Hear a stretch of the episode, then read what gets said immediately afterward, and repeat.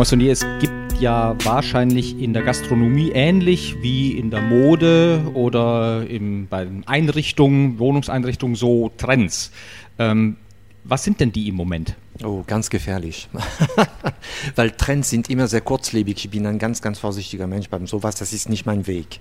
Ähm, seit Jahren äh, verfolgen wir mit unserer Mannschaft, dass äh, diese New Nordic, äh, alles was aus Nordeuropa kommt, sehr, sehr im Kommen ist. Die Leute lieben das. Keine Tischdecken mehr, sehr puristischen Teller. Äh, das ist aber nicht, was wir mögen. Das ist also, das ist der Trend, der im Moment da ist, aber der wird irgendwann wieder verschwinden, wie der Trend von Ferran Adria mit seinem Espuma. Äh, das sind Sachen, die ein paar Jahre dauern und dann muss jeder wieder äh, irgendwie seinen Weg finden. Das ist viel wichtiger. Irgendwann wird das ja schon immer zur Ironie, also mit dem Espuma dann immer mit den Schäumchen oder mit der Molekularküche. Ja, weil das ist im Grunde genommen so, dass der Erfinder dieser, dieser Trend oder diesen Weg ähm, äh, der König ist, dass sie der Denker und die anderen sind nur äh, lahme Verfolger, sonst gar nichts da wirkt das dann auch nicht mehr so. Das ist, ist, bringt sowieso nicht. Ich würde jeden äh, raten, sein Konzept und seine Möglichkeit konsequent zu verfolgen und aufhören zu glauben, nur weil der das im Moment macht, muss es auch so werden. Jetzt könnte man ja sagen, sowas wie dieser nordische Trend, also so das Puristische, mhm. sowohl bei der Zubereitung als eben auch sowas wie Regionalisierung. Man guckt also nicht mehr, dass man die Produkte aus der ganzen Welt sich zusammenholt, sondern was es halt so in der Gegend gibt. Das ist ja erstmal kein Spleen, sondern da ist ja kann man ja nachvollziehen. Das ist alles wunderbar. Nur äh, verteufle nicht Leute, die trotzdem weiterhin äh, mit Produkten arbeiten möchten, die aus Italien kommen, Spanien, Frankreich oder Island. Das ist vollkommen in Ordnung. Das, jeder dürfte es machen, wie er es möchte und das ist vollkommen in Ordnung. Die Leute, die uns beschimpfen und die sagen einfach, wir sollten alles nehmen, was in einem Umkreis von 100 Kilometern von Köln ist, erstmal dann würden wir nur noch Kartoffeln essen, äh, das sind die Leute, die am Wochenende nach Mallorca fliegen. Also die sollen sich erstmal beruhigen, hinsetzen, nachdenken und uns mal sagen, was die überhaupt mal äh, wollen. Mhm. Äh, gibt es denn ähm, bei den Testessern ähm, so, so Vorlieben, äh, dass, dass die diesen Trends dann folgen und auch entsprechend ihre Bewertungen vergeben? Das ist auch, auch, auch da ist es sehr, sehr schwer zu beantworten. Ich kann nur sagen, dass es ist nicht zu verkennen, dass der Guide Michelin im Moment versucht, mit allen Macht sein äh, Publikum zu verjüngern. Das ist ganz klar. Das heißt also, die alt eingesessene, ähm, altmodische äh, Restaurants haben es schwer bei denen. Das ist, äh, die wollen einfach äh, Kreativität, es muss sich bewegen, es muss äh, also, zum Beispiel kann ich nicht nachvollziehen, dass im Moment äh, die, äh, so ein Haus wie der Schwarze Adler in Vogtburg seinen Stern verloren hat. Das, das ist für mich vollkommen äh, unverständlich. Erkennen Sie eigentlich Testesser? Nicht alle. Es gibt welche, die wollen gern, dass man sie erkennt. Dann Woran okay. dann? Wie merkt man das? in denen man dann sagt, einfach pass mal auf, ich bin von den und den. Ach so, ach so das ist ja die, die Hardcore-Variante oder ja, die plumpe genau. Variante. Ja, aber da ist, jeder darf einmal versuchen. Das äh. ist so das Motto. Und das ähm, andere, was sehr äh, wichtig ist für uns, das ist das äh, Guide Michelin, die sind zum 100% extrem, extrem professionell. Also die äh, werden den Teufel tun, sich erkennen zu lassen. Die essen, die zahlen, die können gehen oder die können nach der Rechnung einfach sagen, ich bin von Guide Michelin, hier haben Sie meine Karte und wollten nur sagen, dass wir da waren. Aber erst hinterher? Immer hinterher, immer. Aber sind das nicht immer die ähnlichen Typen? Auf gar keinen Fall. Leute? Wenn die einmal bei mir waren, sind die gesperrt für drei Jahre. Achso, also dass Sie sie nicht wiedererkennen. Also ich bin seit 1978 in diesem Beruf, ich kann Ihnen sagen, ich habe viel gesehen und erlebt und gerochen. Äh, der Guide Michelin ist unantastbar, was Seriosität angeht. Ohne Wenn und Aber. Mhm. Und ähm, wenn die jetzt äh, ihre Tests machen, dann denkt man ja auch immer, äh, besonders kritisch oder besonders mäkelig oder äh, alle möglichen Nachfragen. Also das machen die alles nicht die werden sich äh, wirklich niemals in mein Unternehmen einmischen. Du kannst ihn dreimal fragen, ob es ihnen geschmeckt hat, die werden dir kein Wort geben. Sagen einfach, machen Sie so weiter, das ist vollkommen in Ordnung. Aber mir sagen die nicht, du solltest deine Bänken wechseln, du solltest die Toiletten ein bisschen anders machen, du sollst deine Küche vielleicht in diese Richtung äh, äh bewegen oder mal die Desserts ein bisschen wärmer oder dies ein bisschen kälter oder die sagen gar nicht. Das ist mein Unternehmen, ich bin sehr neutral und die haben ihren Unternehmen, die sind sehr neutral, jeder für sich. Zu den professionellen Testessern sind ja jetzt eine nicht gezählte Zahl von äh, privaten Testessern dazugekommen, die dann hinterher bei TripAdvisor oder den anderen Portalen die Sterne vergeben.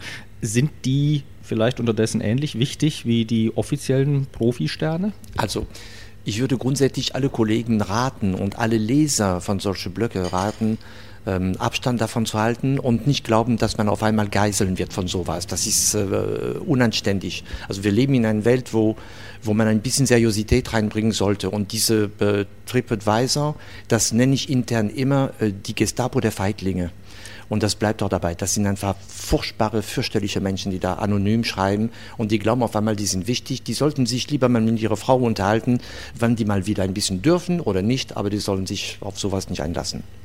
Leben, nehmen Sie das überhaupt zur Kenntnis, was da überhaupt nicht, überhaupt nicht. Weil wenn du das einmal machst, dann wirst du selig krank. Dann, äh, das macht keinen Sinn. Das sind wie Leserbriefe bei euch. Die lesen wir aber schon. Ja klar, aber ich möchte gerne Ihr Gesicht sehen, wenn Sie lesen. Ja, die sollten dann möglichst mit ihrem, mit ihrem Namen dabei sein. Das stimmt schon. Ähm, Wissen Sie, äh, Wolfram Siebeck, ein der berühmteste Kritiker in Deutschland, hat mal zu mir gesagt, als ich ihn gefragt habe, Herr Siebeck, was machen Sie mit Leserbriefe? Sagte ach Herr Mossoni, Leserbriefe. Das, das Wort sagt schon alles, sagte er interessiert ihn überhaupt nicht. Deshalb, Sie machen Ihren Beruf so gut Sie können, ich tue meine so gut ich kann wenn, wenn ich in ein Restaurant sitze und ein Problem mit irgendwas habe, ich habe zwei Varianten. Entweder sage ich es der Kellner oder der Wirt und hoffe, dass ich ihm damit helfe, beziehungsweise meine Meinung darüber gehe, oder ich möchte meinen Abend weiterhin entspannt und genießen, weiter haben, dann sage ich gar nicht, gehe nach Hause und das, da gehe ich nicht mehr hin, wenn es mir nicht passt. Aber ich muss doch nicht publik machen, weil mir irgendwie eine Kellnerin irgendwie die falsche Antwort gegeben hat, die ich nicht erwartet habe. Was interessiert das der Drittstypen, der da wohnt um die Ecke? Das ist doch ein Witz, ist das. Menschen, die ihren Leben lang nicht zu melden hatten, dürfen auf einmal etwas schreiben. Das ist ja großartig.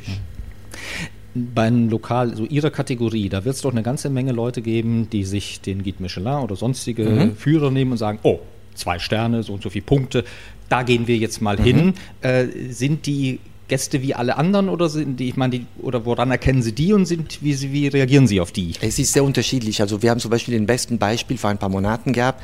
Erik, unser Küchenchef, ist als Koch des Jahres von Feinschmecker gekürt worden.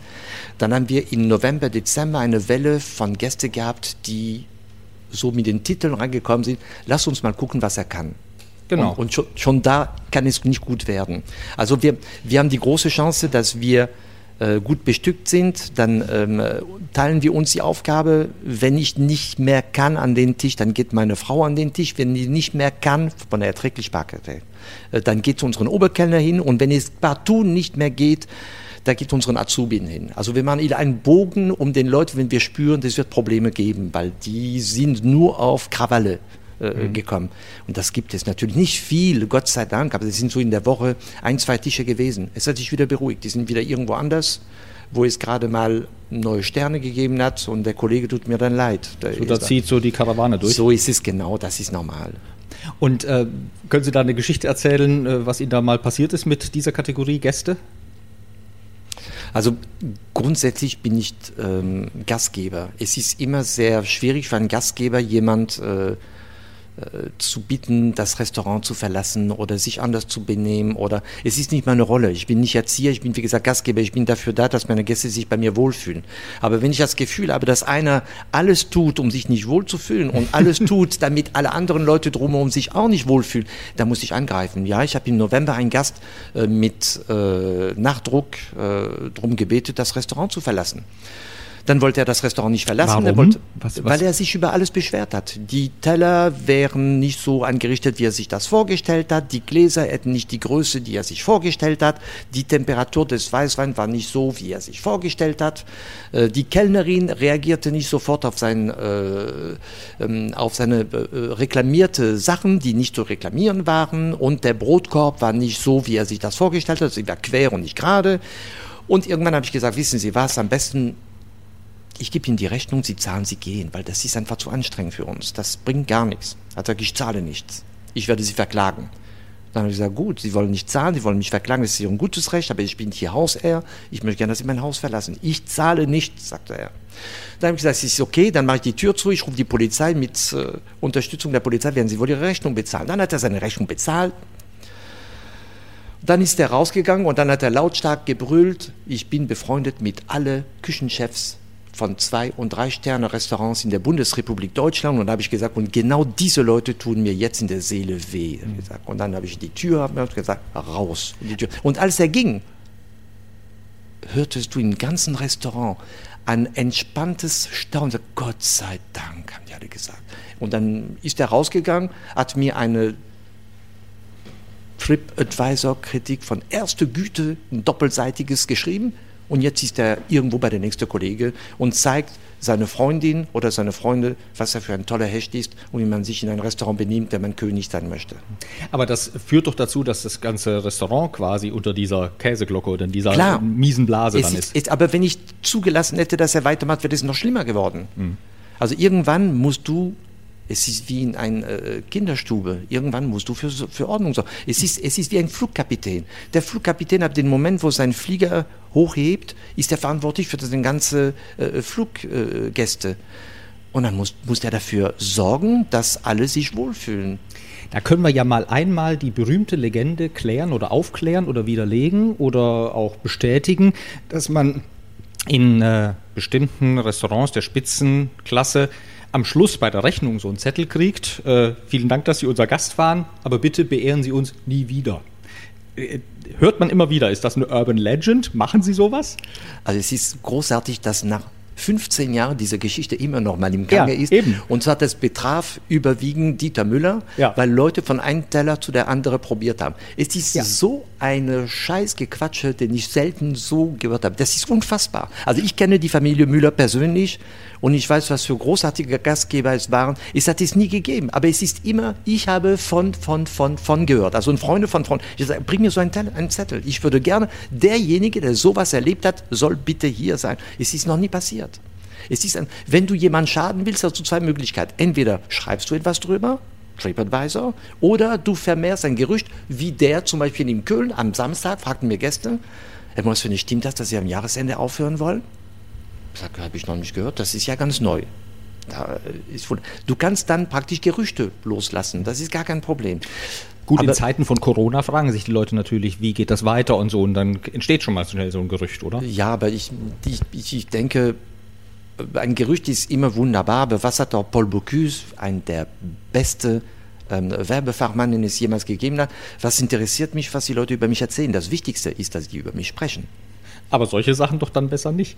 Ach doch, nee, ich hatte damit keine Probleme. Die Leute sollen erzählen, was die wollen. Das ist mir vollkommen egal. Das äh, spielt gar keine Rolle.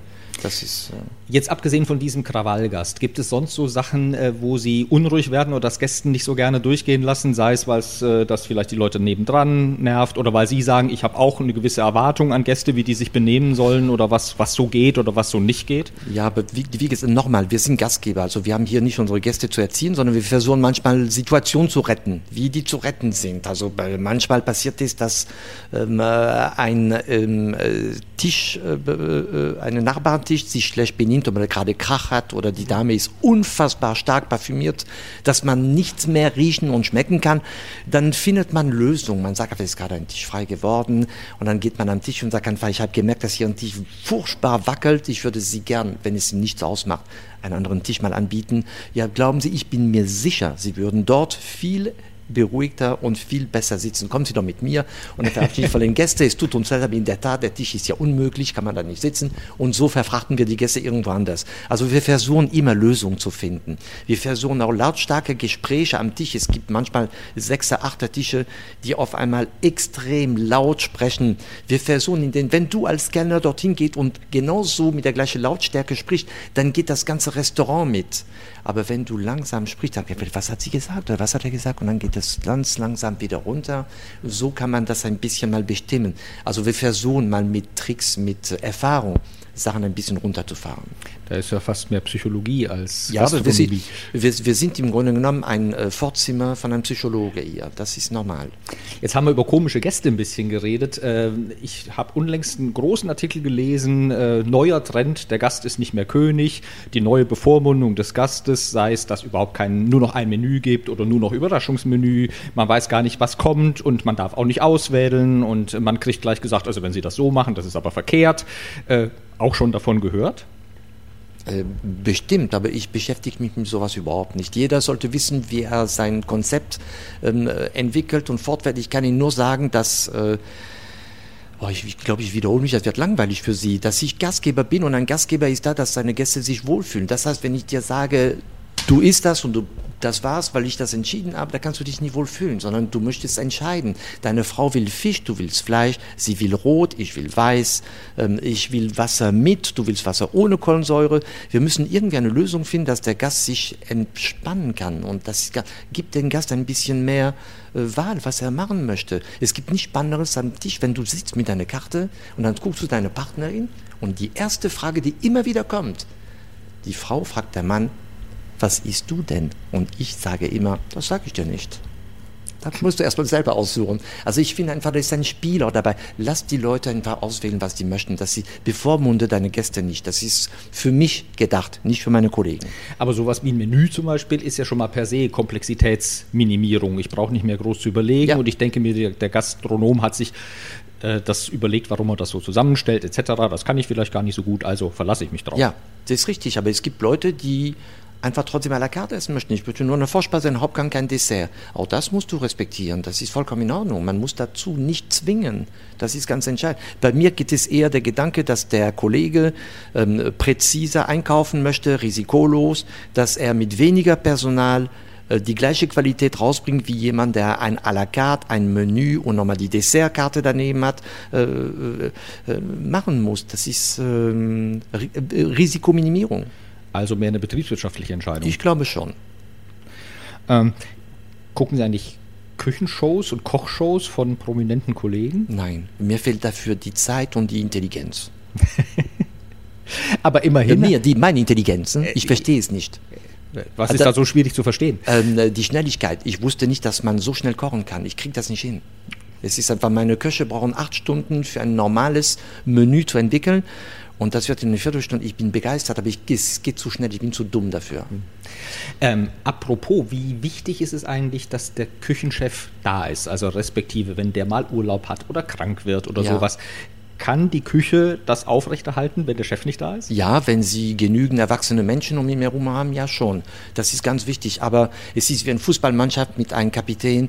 Ähm, es beruhigt ungemein. Das ist einfach immer die gleiche Stimme, die du hörst in der Küche. Der Einzige, der äh, die Bons annonciert und sagt einfach, das und das muss kommen. Oder meine Ansprechperson, wenn ich reingehe und sage einfach, pass mal auf, Erik, an den und den und den Tisch dauert es mir zu lang. Es müsste ein bisschen schneller gehen. Dann der Erik ist auch sehr beruhigend in der Küche und sagt einfach, pass auf, die Austern, die Suppe und die Terrine und dies und das müsste vorgezogen werden. Komm, guck mal, dass es rauskommt. Und äh, kein Hektik, sondern das ist gleichbleibend, derjenige, der seine ganze Mannschaft kennt und richtig gut führt. An welche Gäste erinnern Sie sich besonders gerne? Auch an die Leute, die hier reinkommen und mit einem großen Lächeln äh, aufs Gesicht haben. Ja, tun das nicht alle? Nein, Nein, es gibt, es gibt schon Leute, wenn die morgen aufstehen, die trinken schon mal erstmal per se ein Glas Essig, damit die auf Tour kommen. Und es gibt andere, die sind unfassbar glücklich, uns zu sehen und wir sind glücklich, die zu sehen. Und wenn ein Mensch mit einem Lächeln im Gesicht reinkommt, er zieht die Leute ein. Er wird meine Mädels anziehen, er wird mich anziehen und, die, und wir schreiben manchmal aber super netter Gast auf die Bestellung und so weiter. Es ist, äh, es, du freust dich, solche Leute zu haben. Und wenn so ein Gast sagt, pass mal auf, was du nimmst, was versalzen, du nimmst den so bitter ernst, dass du alles tust, um irgendwie das Ganze zu glätten. Man kann ja auch online reservieren oder anrufen etc. Haben Sie sowas wie eine geheime schwarze Liste? Nein, nee, nein, nein. Nee. Alle, alle gleich. Ich bin sehr sozialistisch eingestellt, Herr Frank, im Gegensatz zu Ihnen. Ja, oh, ich habe schon mal was gehört. Wieso? Magde ja, der Gerücht im Köln folgt, dass Sie äh, CDU-Kandidat sind. Stand, ja, stand das, auf TripAdvisor. Ja, ja, das ja. ist jetzt ähnlich wie mit Dieter Müller und so. Aber zum Glück bin ich nicht so wichtig wie Dieter Müller. Ähm, aber, äh, aber, Sie haben mir doch äh, unlängst mal davon erzählt, äh, jetzt als Corona anfing, äh, dass da so einige Gäste so ja. schon, bevor sie hier überhaupt hinkamen, leicht durchtreten. Ja. Ähm, wie ging die Geschichte nochmal? Äh, die Geschichte ist ähm, ganz einfach. Und zwar, äh, Lilian, meine Frau, versucht immer zwei Tage vorher per Mail die Reservierung zu bestätigen. Sehr geehrter Herr Frank, ähm, wir möchten Sie nur daran erinnern, dass Sie bei uns einen Vierertisch bestellt haben. Ist das bei Ihnen noch aktuell? Können wir das bestätigen für Sie? Äh, und dann kam eine Rückantwort, sehr gern würden wir kommen, aber wir möchten erstmal von Ihnen wissen, wie die Lage bei Ihnen ist mit äh, unserer bedrohliche Coronavirus, welche Maßnahmen nimmt Ihren Personal, wie sind die Desinfektionsmaßnahmen in Ihrem Restaurant, die Abstände von zwei Meter werden eingehalten oder nicht äh, von den Tischen her, äh, begrüßen Sie Ihre Gäste mit Handschlag oder lassen Sie es sein und dann habe ich einfach gesagt, passen Sie mal auf. Nein, alles nein und nochmal nein, wir können Ihnen da nicht weiterhelfen. Es tut uns leid, das Risiko ist uns einfach zu groß. Aber der kommt dann nicht in den Spam-Mail-Verteiler? Nein, nein, nein, nein. Wir, wie, nochmal, wir sind Gastgeber, wir, wir, wir, bestrafen die Leute nicht. Wir nehmen nur manchmal Abstand von Leuten, die einfach unsere Philosophie und Konzept nicht verstehen. Wir nehmen nur Abstand. Was heißt das dann? Das heißt zum Beispiel, äh, so wie jetzt, ich würde sie nicht küssen. Ach so, ab, ja. ach so, körperlich Abstand. Nein, auch seelisch Nein. Abstand. Ach, seelisch Einfach, Beides. ich weiß, der Frank tut mir im Moment nicht gut, dann lasse ich es sein. Ja, gut, okay, ja. dann muss man dann auch mit leben zur Not. Ähm, Sie haben hier, wenn man reinkommt und sich umschaut an den Bänken, an den Wänden entlang, so äh, Messingplaketten mit ja. allerlei illustren Namen drauf. Nicht nur, oh, nein, nein, nein, kann Ihnen, die Hälfte davon ist überhaupt nicht illustre. Das sind Leute, die mein Leben und mein Restaurant geprägt haben, ganz einfach. Wer ist das zum Beispiel? Ähm, Dr. Holmhahn, der Einzige, der uns mal äh, geholfen hat, als wir uns selbstständig gemacht haben, der hat für mich gebürgt für 100.000 Mark damals, weil keine Bank mir Geld geben wollte. Äh, Ludwig Tränkner, mein Ziehvater, das ist mein, äh, derjenige, der mir der Hand genommen hat, hat gesagt, Vincent, du musst aus Köln raus, gucken, was überall in der Welt passiert. Äh, Henri Levy vom Restaurant Maître in Berlin war mein Mentor, der hat mir meinen Beruf beigebracht. Und dann natürlich haben wir Leute wie Michael Caine zum Beispiel, der hier war. Und Michael Caine ist jemand, der ungern lacht, aber den habe ich zum Lachen gebracht. Und dafür habe ich ihm eine Plakette. Ich schaue mich mal gerade um, da steht Alfred Biolek und hier Gerhard Baum, ja. Gerd von Patschensky. Ja. Äh, alles, äh, sind das dann Stammgäste? Auch. Sind ja, Patschensky leider nicht mehr, weil ja. er nur noch von unten grüßen kann. Ja, ja. Und, äh, aber ja, Baum ja, äh, Alfred kommt immer noch und war mein erster Gast in Deutschland in Berlin 1980. Das war.